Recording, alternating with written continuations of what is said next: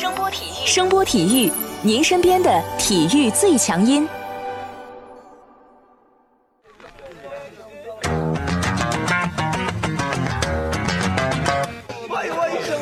Yo yo, it's boogie time, so come on, let's swing it, alright?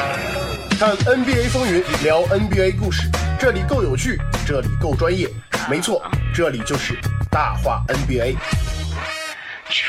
I be the show, make a room, shake it, shaking it down. I be the nigga with a high profile. Everybody come on, we be the shakers with a crazy style. And then shocking the world, cause we the flow, shake his speed, make us rockin' the city.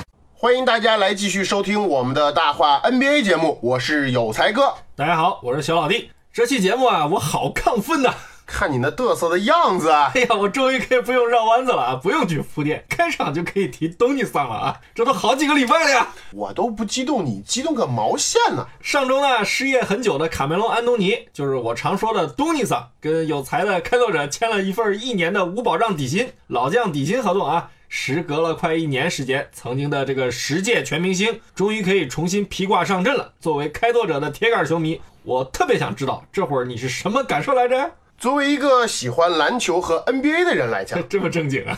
看到这么一位全明星球员在职业生涯晚期经历了这么多波折，又能重新披挂上阵，从我的内心来讲啊，我真的是挺高兴的。是吧？可能大部分八零后的球迷都是伴随着九六一代和零三一代球星的成长在看着 NBA 啊。九六那波人咱们就不说了，全都退役了。零三一代人呢，现在大概也只有詹姆斯。在一线是吧？对我估计其他人也都没了。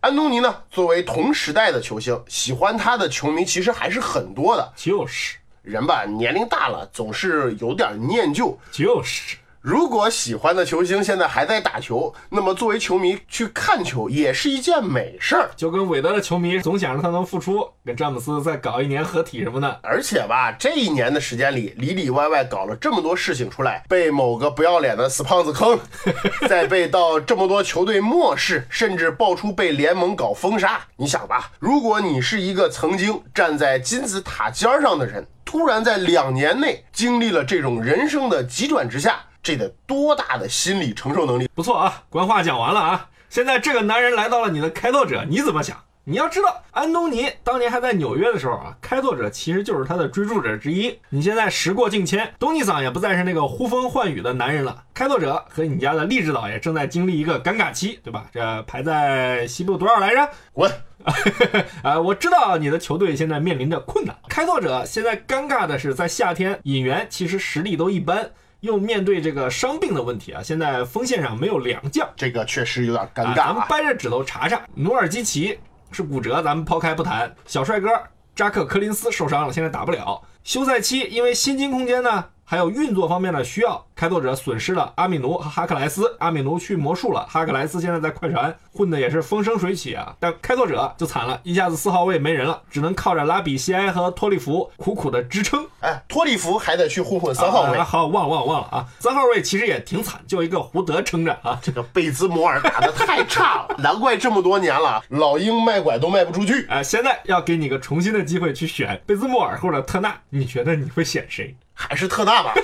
不光贝兹莫尔打得不好，这个海佐尼亚其实发挥也比较一般吧。他跟贝兹莫尔两个人完全让开拓者三号位成了一个空洞啊。胡德一下去，基本上这个位置不能说形同虚设，但有点跟不上节奏。这个节骨眼上，东尼桑来了，嘿嘿，你怎么看？开拓者因为人员和伤病的问题啊，还这么正经 啊？你接着说，接着说。导致了我们球队目前最突出的问题就是进攻点过于单一，被无限的放大了。你说利拉德打的有问题没有？没问题，没问题。状态也不错，但他现在处在一个怎么说叫独狼的状态，因为大家都开始疯狂的去掐他，因为你其他人不行。他的这个帮手 CG 麦克勒姆，其实这个赛季开始之后状态不是特别理想啊。虽然这个场均得分好像是也是二十加吧，但我个人感觉啊，效率是明显比原来低一些的啊。而且呢，他跟励志岛本来就属于那种二人转式的打法，嗯，你抡完了我抡，对你从根本上解决不了球队的困境。然后刚才说到的那几个拖后腿的进攻和防守又打得非常一般，这也就是为什么开拓者现在场均只有十七点六次的助攻，现在应该是全联盟垫底了吧？垫底垫底，主要是你这球分出去了，给他们他们扔不进，这你有什么办法？这一点呢，在进入轮转阵容后呢，特别的明显。就像刚才说的，胡德一下去，基本上就看利拉德和 CJ 这俩人表演了。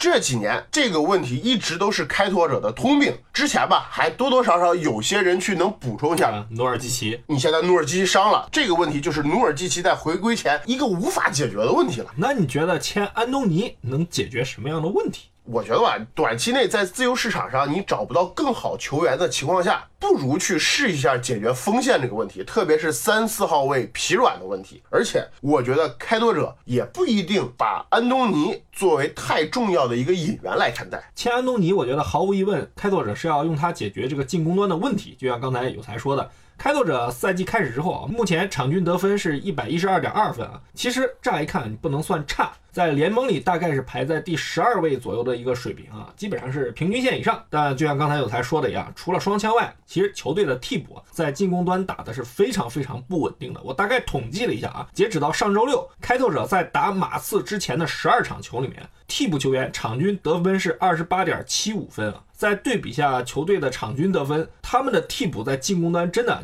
大家可以想象一下表现有多差啊！前几天打国王啊，更是出现了这个几个替补加一起只得了十七分的一个壮举啊！所以嘛，安东尼的到来，我觉得更多的是去丰富一下球队在进攻端排兵布阵的一个选择。反正就是一个无保障合同，有枣没枣打一枪，打得好了咱留着用，打了不好你裁了不就完了吗？你安东尼如果还保持着比较好的竞技状态。他的个人能力，我相信会给我们开拓者提供一些不一样的东西。开拓者现在特别缺在三四号位有杀伤能力的终结者，多少年了？这两个位置上一直都是投手，像阿米努和哈克莱斯，其实都是偏投手类型的球员。包括现在打的还行的胡德啊。反正上周日他们在战胜马刺之后呢，目前开拓者以五胜八负啊位列西部第十一位。这对于上赛季打西决的开拓者而言，我觉得是一个比较难以接受的位置吧。球队也是过了这个赛季初期的这个阶段吧，我觉得该是奋起直追了啊。NBA 就是这样吧，几个月的时间。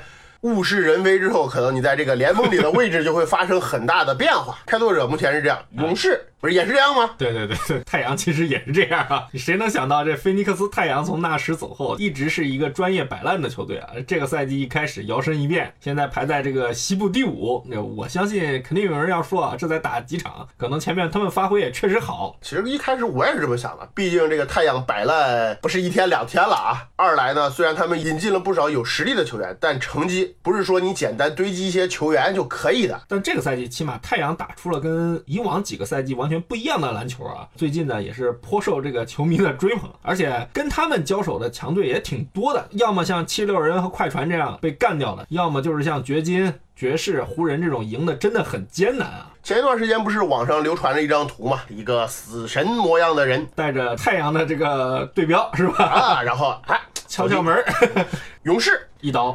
七六人一刀，还有谁来着？快船。所以说嘛，太阳这个赛季到目前为止打的其实还很不错的啊。NBA 是个很神奇的地方啊，可能去年还是鱼腩，下一个赛季就有可能一鸣惊人。您上个赛季我记得大概也是这个时间点啊，你说雄鹿会火，这个赛季好像又是这个时间点啊。咱们要不要借你的吉言聊聊太阳？反正这个球队现在很吸引球迷的眼球，而且我们一个听众居然把昵称啊改成太阳总冠军了，兄弟你是多有自信的。既然聊起太阳，咱们其实可以先从这个球队开始啊。估计年轻点的球迷啊，对这个球队的印象都停留在这个纳什加小斯的跑轰年代。我个人觉得吧，其实太阳也算是小球时代的一个开创者之一，球迷们也没停止过关于这个纳什和德安东尼在那个年代究竟谁成就了谁的一个争论。我觉得大部分。人都认为是纳什成就了德安东尼吧？这个咱们不管，这留给球迷自己判断吧。太阳呢，全称是菲尼克斯太阳队啊，主场在美国亚利桑那州的菲尼克斯市。这个城市呢，也是亚利桑那州的首府，在美国呢，不管从人口还是城市面积，都算个大城市啊。这个城市正好呢，处于亚利桑那州靠近沙漠的地带。气候上属于亚热带沙漠气候，非常的干燥啊，夏天也非常的炎热。之所以叫太阳队啊，据说因为在这个亚利桑那州，这个特别是靠近沙漠的地带，这看日落是非常美的一个景儿，也是这边的旅游特色。所以呢，这球队就根据这个特色旅游项目取名叫太阳队啊。不知道真的假的，如果哪位听众去过这个菲尼克斯旅游啊，也希望给我们大家科普一下。太阳队呢，成立于一九六八年，也是 NBA 历史上少有的几个没怎么换过名字的球队啊。同时，他们也是 NBA 历史上少有的几个没夺过冠军的球队啊。不要揭人家短儿吧、哎，这个咱们得实话实说，不然你哪位哥们儿听了咱们的节目出去吹牛的时候，你这吹不清了，对吧？加入联盟比较早的 NBA 球队啊，多少都染指过总冠军。太阳呢就比较倒霉一点，一直没能如愿夺冠。历史上他们也进入过总决赛，但是最终都是以失败告终啊。最早他们有机会夺冠的赛季是一九七五到一九七六赛季啊，总决赛输给了凯尔特人。后来呢，在时隔多年之后，进入九十年代，太阳得到了当时梦一队的成员巴克利，这哥们儿估计大家都熟啊。在一九九二到九三赛季啊，太阳重新杀回了总决赛，但当时 NBA 的天空是红色的，脚下的大地是帮主的。面对乔丹，你当时的 MVP 巴克利也不好使啊。之后，菲尼克斯呢又是几经沉沦，来了也走了很多球星，包括贾森基德、安芬尼哈达威、史蒂芬马布里，就是现在在北控当主教练那个马布里哦。对对对。这些人其实都没能带领太阳在成绩上有所突破啊！而且呢，不光球星多，其实太阳主教练位置上也能找到不少老熟人。给你们讲个比较出名的啊，凯尔特人现在总经理丹尼安吉，其实他在一九九六到九七赛季啊，因为那个赛季太阳炒掉了自己的主教练，安吉算是临时顶缸的，结果一干就干到了两千年啊！这几年其实太阳成绩不能算出众，但基本上还是年年进季后赛。应该说，在整个西部的历史里吧，菲尼克斯太阳其实一直是个强队，但还是那句话，真倒霉，没夺过冠啊，无冕之王。安吉跑路以后啊，为什么要用跑路？他因为要陪家人辞职了嘛。啊，好吧，好吧，好吧。安吉跑路以后啊，太阳经历了几年的阵痛期，因为他们做了一笔后来被证明是彻头彻尾失败的交易。因为当时安吉走后，太阳很快的陷入到了麻烦。核心基德因为被指控虐待老婆，整天忙着打官司。所以呢，太阳就用基德去换来了马布里。当时的马布里跟马政委这个头衔是八竿子打不着的啊。那时候他叫独狼，好吗？对你整天沉迷于单打和刷数据，而且场外也不是个省油的灯。相反，去了篮网的基德在东部领着凯扬马丁和理查德森翻江倒海。所以痛定思痛之后，太阳。开始重建了，在零二年，就是姚明当状元那一年啊，他们选中了小霸王斯塔德迈尔。零三到零四赛季送走了马布里和安芬尼哈达威。零四年抓住机会把史蒂夫纳什和昆汀理查德森给签下来。自此，我们记忆里那只太阳成型了，太阳的跑轰风暴开始席卷全联盟。你这说评书的你？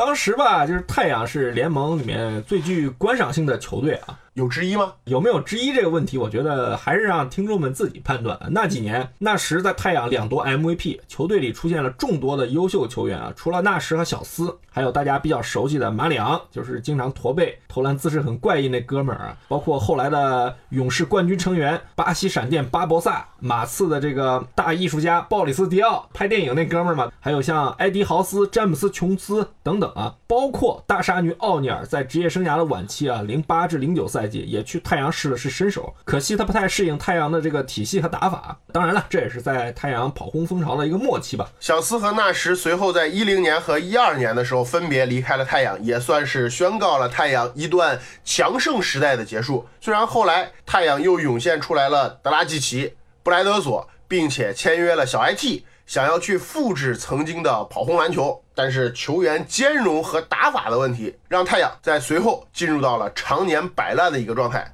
德拉季奇后来就去了热火，小 IT 去了凯尔特人，雪布在坚持了多个赛季后，在太阳看不到希望，就转投了雄鹿。太阳这个赛季应该说算是崛起吧，跟他们这几年囤积天赋其实有密不可分的一个关系啊。但说实在的，他们从纳什走后啊，选秀眼光其实不能算太好。从一二年纳什离开球队之后算起啊，这七年里面，他们虽然选中了像布克、埃顿这种非常好的新秀，但也错过了一大批的这个优秀的年轻球员。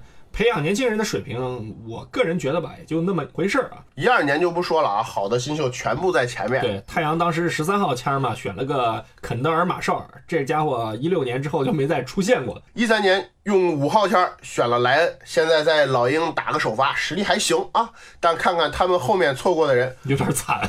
包括 CJ 麦克勒姆、史蒂夫亚当斯，唉。这个莱恩其实水平也可以啊，现在在老鹰打这个当家中锋。但是说实在的，太阳选择了把他放弃吧，咱们也不好说什么啊。然后一四年呢，太阳用十四号签选择了这个 TJ 沃伦。严格意义上讲啊，这 TJ 沃伦打的也算不错，但是很遗憾啊，太阳没有选择留下了他。现在这哥们儿在步行者。一五年对于太阳来说，从现在来看，他们很幸运，他们用十三号签选中了德文布克。先别急着夸啊，咱们紧接着看一六年的选。这一年我个人觉得是比较惨。对，你太阳用四号签选了本德尔，这是一个出了名的水货。哎，不过通过交易得到了八号秀克里斯啊，就是现在在勇士那小伙子啊。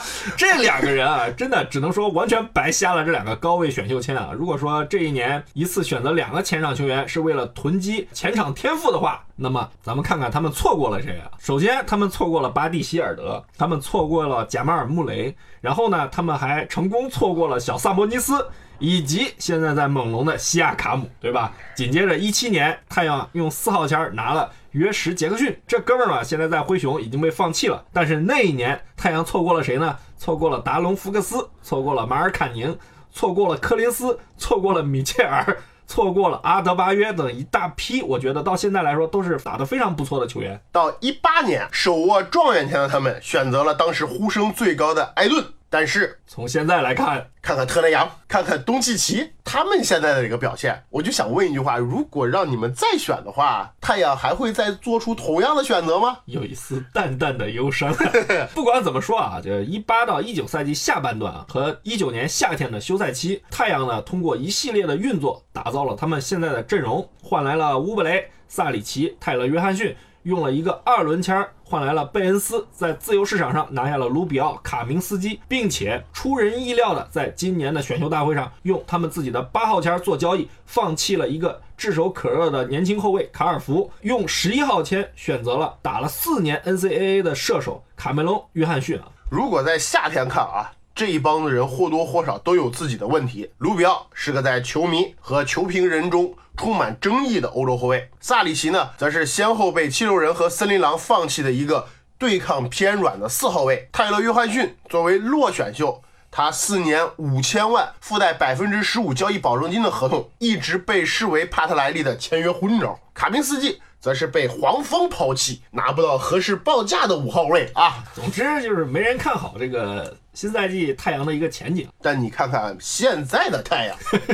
场均得分一百一十七点六，联盟第五；场均助攻二十八点八，联盟第一；三分球命中率百分之三十八点八，联盟第三；场均利用失误得分二十二点三分，联盟第一；场均快攻得分十六点三，联盟第四。快攻命中率百分之六十一点四，联盟第五；防守效率一百零五，联盟第十二；场均失分一百一十点五，联盟第十六。刚才这一连串的数据，其实只有一个意思啊，太阳变强了，是吧？虽然这个赛季开始还不到一个月啊，这个球队给了球迷完全耳目一新的感觉啊。别说球迷的感觉啊，先说你的感觉，打得快，打得准，有防守。但跟原来的跑轰太阳还不太一样，怎么讲？首先吧，这最大的这个变化啊，是德文布克，他跟之前两个赛季最大的变化是，我感觉啊，他英雄球打的少了很多。原来球迷说起他，第一反应估计很多人都会觉得这是一个刷数据的刷子。佐证就是当年的这个单场七十分。其实那个七十分作为当时太阳的情况下，我觉得真无所谓啊，反正摆烂是吧？你球队愿意成全他也没什么毛病的。对，但你看看这个赛季的布克，他在进攻端啊，把个人进攻与传球平衡的非常好。虽然他的场均助攻数从上个赛季的六点八次降到了这个赛季的五点九次，但你看过太阳的比赛后，你会发现啊。布克的传球比原来要合理很多，可能传球并不能让队友直接得分，但他的传球选择让整个球队的进攻更流畅，而不是单单纯纯的为了助攻去传球。你的意思就是有更好的分享球了呗？其实布克挺不容易的啊，你原来被雪布和那个布兰登奈特一直压着，这要不是奈特跪了，又正好赶上雪布闹情绪，我估计他在太阳也并不一定能这么容易出头。而且在 NBA 里给了你机会，能力不行，你照样玩不转。布克算是拿到了机会，他自己也够努力，天天时地利人和占齐了。而且这个赛季打到现在啊，布克的三分命中率出现了一个惊人的提升。以前咱们都说他什么小汤神能投三分，对不对？这个赛季布克的三分球命中率目前是百分之五十，上个赛季他只有百分之三十三，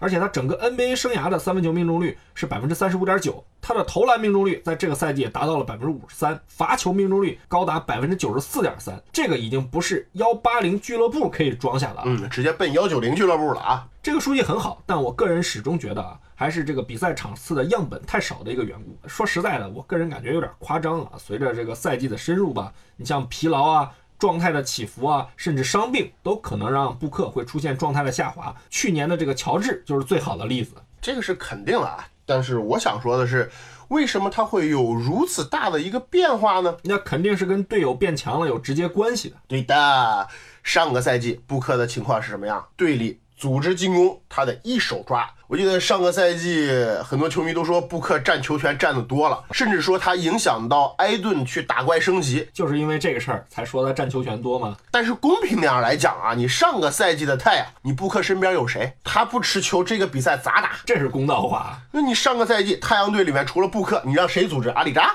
TJ 沃伦还是加马尔克劳福德呀？但 这个赛季不太一样，你队里有卢比奥这种人。对呀、你卢比奥是干什么的？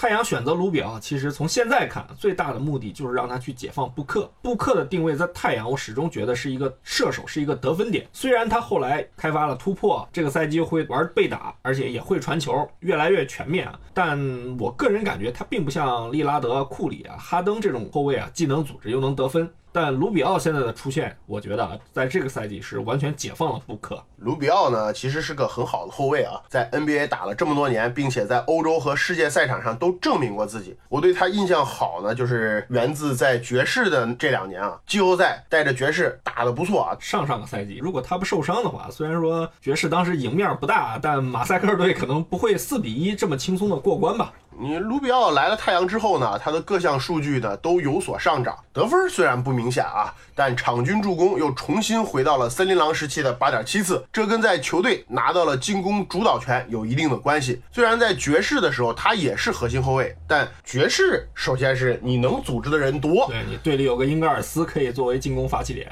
啊，米切尔其实也要分走他一部分的球权和戏份吧。但来到太阳之后呢，他就像那个时候在森林狼一样，重新获得了第一指挥官的位置。而且我个人觉得吧，就现在的卢比奥比原来应该说更加成熟了。这个赛季他在太阳指挥进攻啊，他的这个思路其实很清晰啊。而且我个人感觉他也不太在意原来别人一直诟病他的一个投篮问题，就是因为他不在意，反而让他在进攻和投篮是打得更从容。卢比奥现在场均的回合占有率，就是球权占有率只有百分之十九点三，这比他在森林狼的时期，也就是他这个数据最好看的那段日子啊，球权使用率要低得多。比在爵士的时候其实也低啊，但是呢，他的投篮命中率却上升到了百分之四十一，三分命中率更是上升到了百分之三十八，这也是他 NBA 生涯最高的三分球命中率啊。我个人觉得这跟有布克这个进攻强点也是相辅相成的。对手现在打太阳都把防守重心优先放在布克身上，卢比奥有一个相对宽松的发挥环境，他在这个进攻端一旦打顺了啊，同时又会释放布克的压力，这是现在太阳这个后场组合打得好的一个直接原因。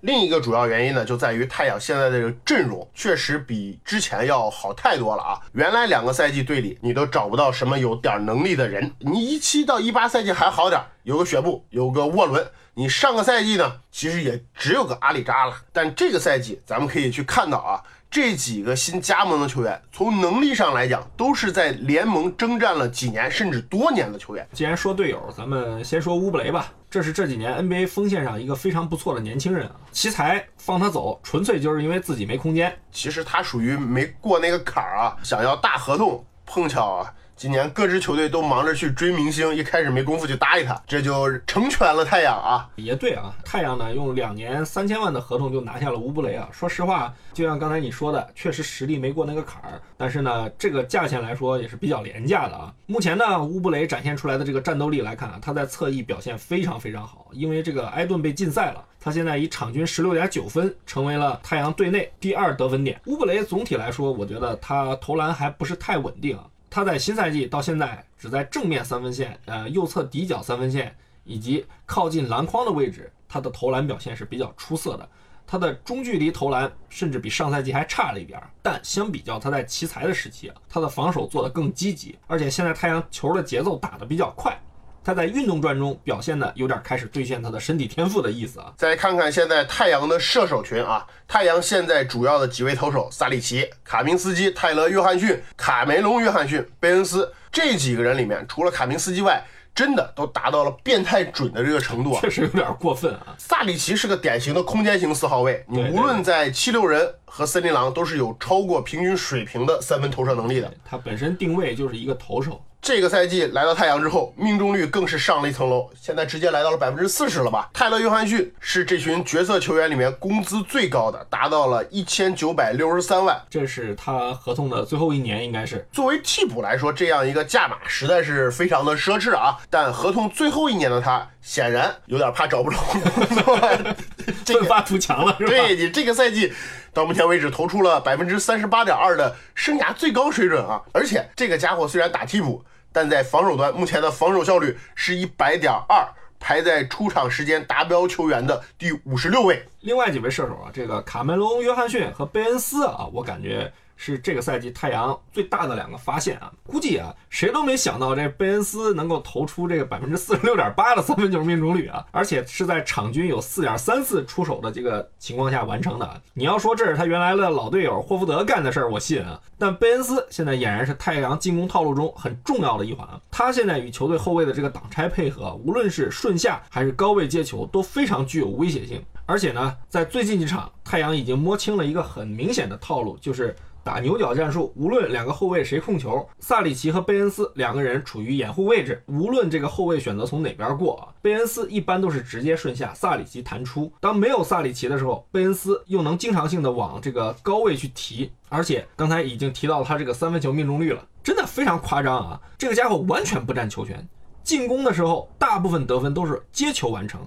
而且作为一个 NBA 生涯场均五点七分的人啊，这个赛季他硬是被队友给喂饼喂到了场均十五分的水平。大家可以想想他在这个挡拆顺下后的这个终结能力到底有多强啊！关键这个家伙还特别的硬，你站在篮下呢，又活脱脱的是一堵墙。这个赛季场均还能造对手零点七次犯规，是太阳这个赛季防守提升的关键人物。他做的很多事儿，像顶人、干扰对手出手或者行进路线，是数据里面很难体现出来的。呃，另外一个比较出色的射手是卡梅隆·约翰逊啊，今年的十一号秀。当时很多人不太理解为什么太阳选他，其实就跟之前的几个人一样啊，我觉得是反映了这个太阳制服组今年建队思路的一个导向标。找来的人，大家仔细看看啊，都不是那种去需要囤积天赋的年轻人，而是选择以布克为核心，打造一支有战斗力的球队。所以呢，他们用十一号签选了一个打了四年 NCAA 的射手。这个小伙原来在大学里是队里的头号得分手，场均二十五分多，打了四年已经非常成熟了。